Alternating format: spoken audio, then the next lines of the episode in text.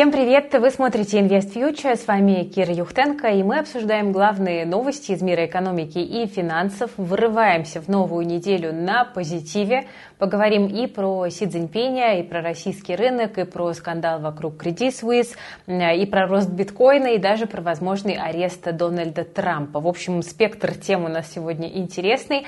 Обязательно смотрите этот выпуск до конца. Ну а если вам нравится наша работа, то не забывайте ставить лайк под этим видео и подписываться на канал Invest Future.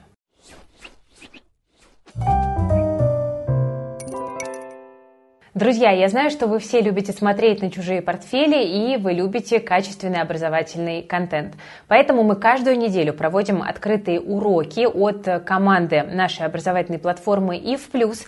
И на этой неделе тема у нас просто бомбическая. Мы с вами будем говорить о том, как составить устойчивый инвестиционный портфель в кризис. Какие активы там обязательно должны быть и в какой пропорции с учетом тех реалий, в которых мы оказались в 2023 году.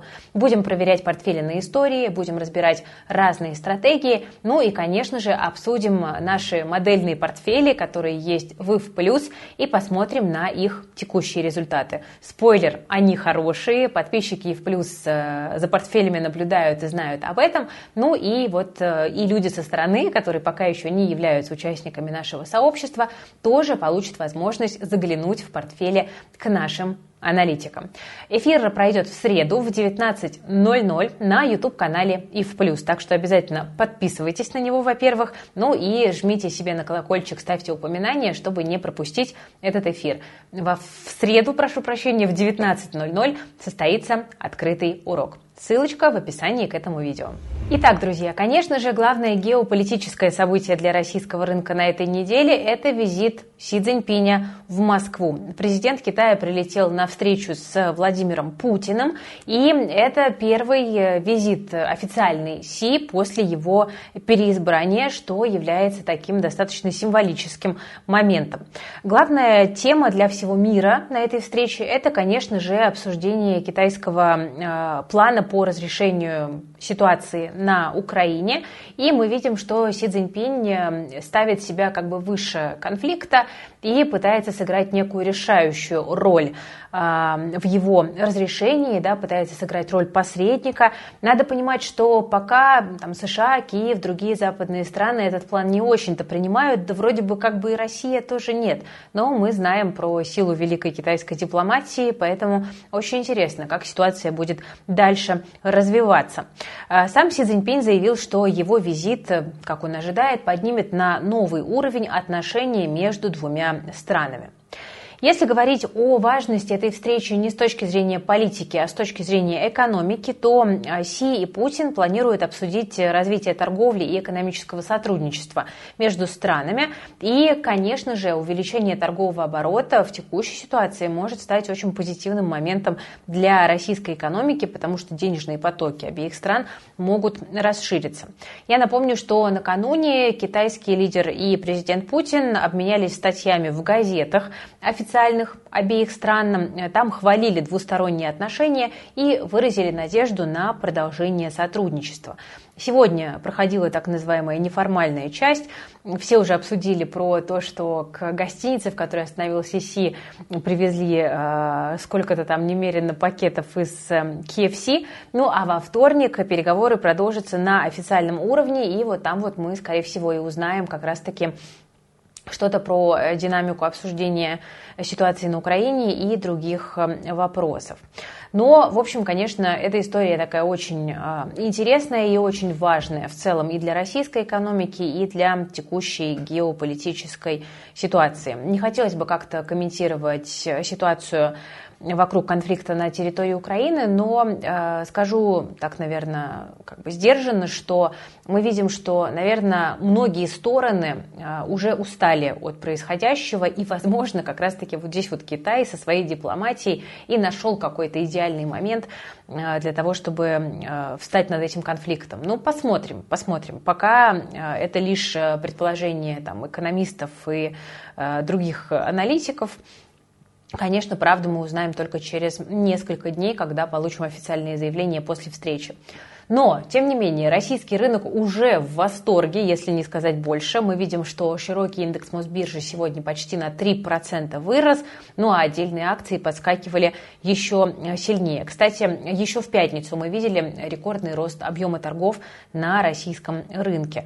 Ну и понятно, что вот одна из причин такого роста – это визит э, Си. Он стал большим позитивом для рынка. Это такой вот некий намек на то, что все-таки Россия еще не там условно отверженная страна, да, как это обещал Джо Байден, все-таки ездят в Россию э, какие-то политические лидеры, да, значимые. Но на самом деле дело не только в визите китайского лидера, э, дело также и в дивидендных новостях, потому что в пятницу Сбер и Новотек объявили нам о щедрых дивидендах, ну и теперь инвесторы начинают отыгрывать и другие дивидендные истории, да, начинают подтягиваться другие игроки финансового сектора. Мы видим, что акции ВТБ сегодня взяли и выстрелили аж на 12%. Э, там глава ВТБ Андрей Костин заявил, что ВТБ ждет в первом квартале этого года рекордную прибыль. Э, цены на нефть падают, но мы видим, что российский нефть и газ растет и растет уверенно, и причина здесь все та же. Ожидание урожая дивидендов за 2022 год.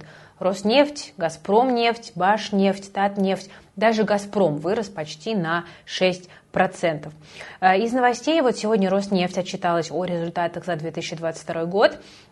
Мы видим, что чистая прибыль сократилась на 8% до 813 миллиардов рублей. Влияние на нее оказал курс рубля и передача активов в Германии. Но Сечин заявил, что прибыль по итогам года является фундаментом для дивидендных выплат.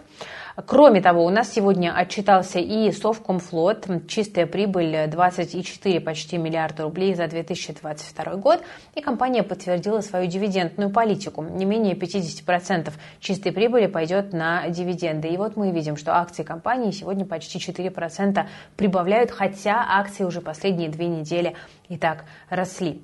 Дивидендная история для российского рынка сейчас, конечно, очень важна, но многие аналитики высказывают такие осторожные предположения и даже опасения, а все-таки нет ли какой-то информации, которой располагают участники рынка относительно того же визита китайского лидера, которую они уже начинают отыгрывать. А мы с вами этой информацией не располагаем. Не знаю. Ну, как всегда, мы узнаем с вами все постфактум, а пока будем наблюдать. Тем временем сегодня позитив для рынка внезапно создал и Владимир Путин. Президент России выступил перед коллегией МВД, и вот что он заявил. Нельзя работать по принципу «хватать и не пущать», надо помогать бизнесменам. Это, кстати, уже не первый раз, когда президент э, России говорит о либерализации законодательства об экономических правонарушениях.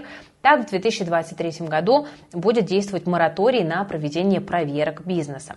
Но пока вряд ли можно сказать, что предприниматели в России это такой почитаемый и уважаемый класс.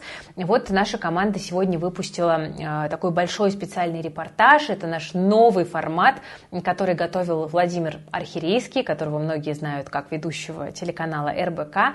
Репортаж про жизнь бизнеса в России. И наша команда попыталась ответить на вопрос, стоит ли вообще открывать бизнес в России в наше время и как на самом деле к бизнесу относится.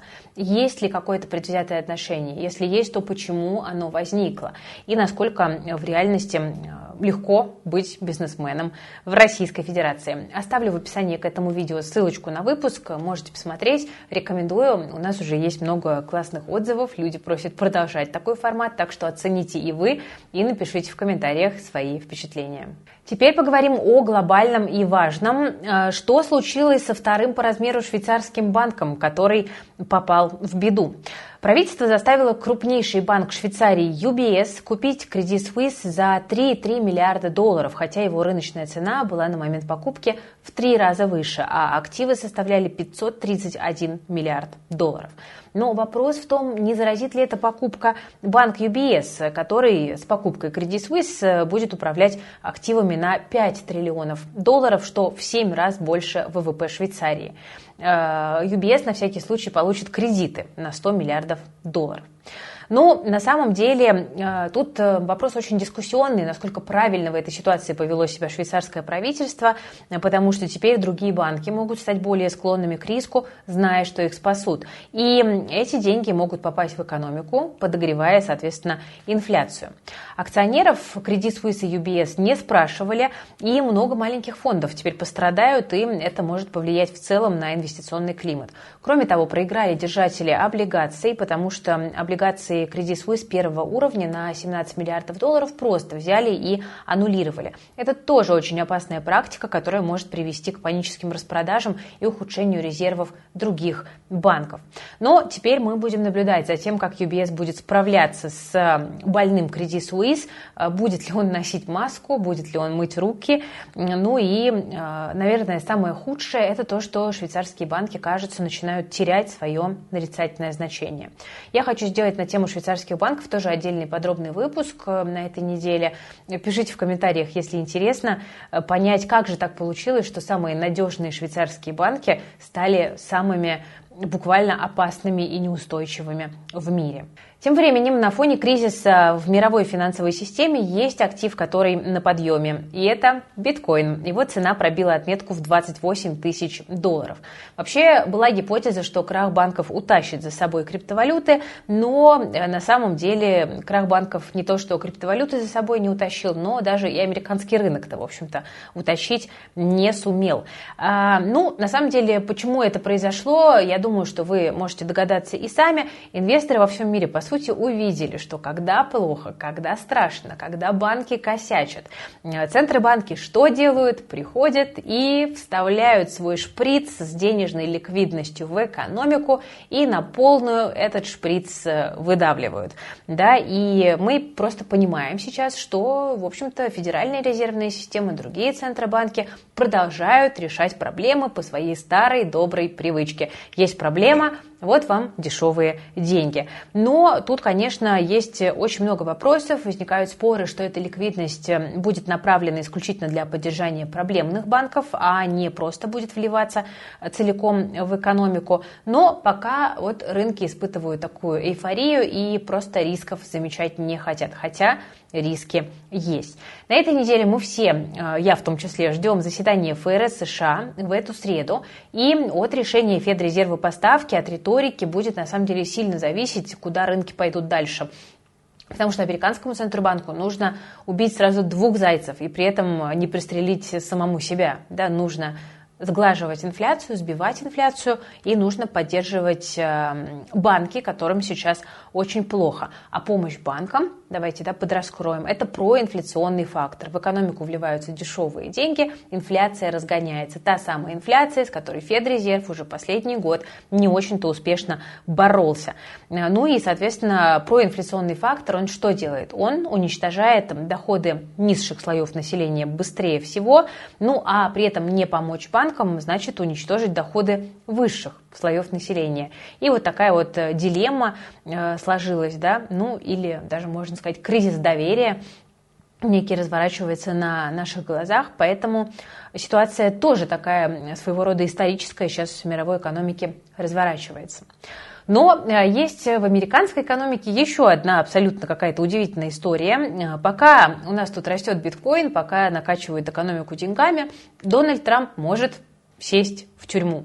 Бывший президент заявил, что уже во вторник его арестует прокуратура. Причина довольно пикантная. Это роман Трампа с порной актрисой Сторми Дэниелс, который был, если вообще был, аж 17 лет назад, в 2006 году. Ну, казалось бы, в чем проблема? Было и было. Да, мы можем предположить, что э, женщин у Трампа были даже не десятки, а сотни. Но тут экс-президента обвиняют в том, что он постарался скрыть этот инцидент перед выборами 2016 года. В предвыборных документах он якобы э, провел 130 тысяч долларов для Сторми, чтобы она молчала об их отношениях. И этот платеж был обозначен как юридические расходы. И в этой ситуации есть риски, потому что Трамп уже призвал сторонников выходить на протесты, а прецеденты мы помним Хорошо. Силовики готовятся к новым штурмам. Если они действительно начнутся, то это станет новым дополнительным фактором нестабильности в США.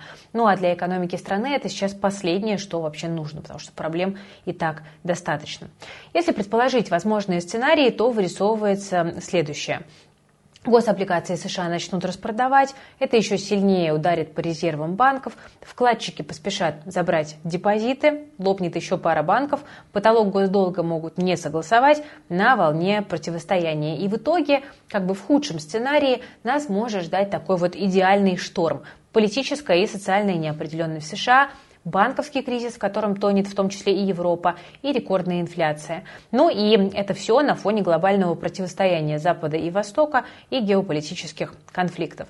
Но не нужно думать, что это не затронет Россию. Мировая нестабильность – это снижение спроса на нефть и, как следствие, Соответственно, и цен на нефть, и для дефицитного бюджета России это тоже огромный жирный минус. Так что спасение, скорее всего, при таком сценарии инвесторы будут искать в защитных активах. Может подорожать золото, там, сельхозпроизводители, ритейл, скорее всего, сохранит стабильность. А вот по поводу всех остальных секторов э, я бы не была так спокойна.